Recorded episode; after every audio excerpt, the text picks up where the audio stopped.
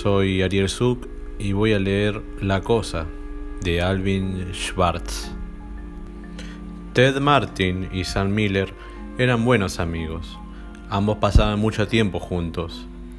En esa noche en particular estaban sentados sobre una valla cerca de la oficina de correos, hablando sobre nada en particular.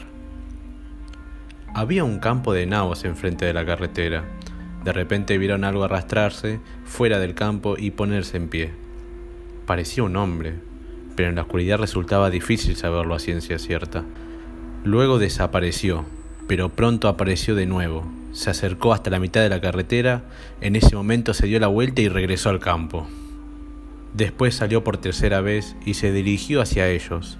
Llegados a ese punto, Ted y Sam sentían miedo y comenzaron a correr, pero cuando finalmente se detuvieron, pensaron que se estaban comportando como unos bobos. No estaban seguros de lo que les había asustado, por lo que decidieron volver y comprobarlo. Lo vieron muy pronto porque venía a su encuentro. Llevaba puesto unos pantalones negros, camisa blanca y tirantes oscuros.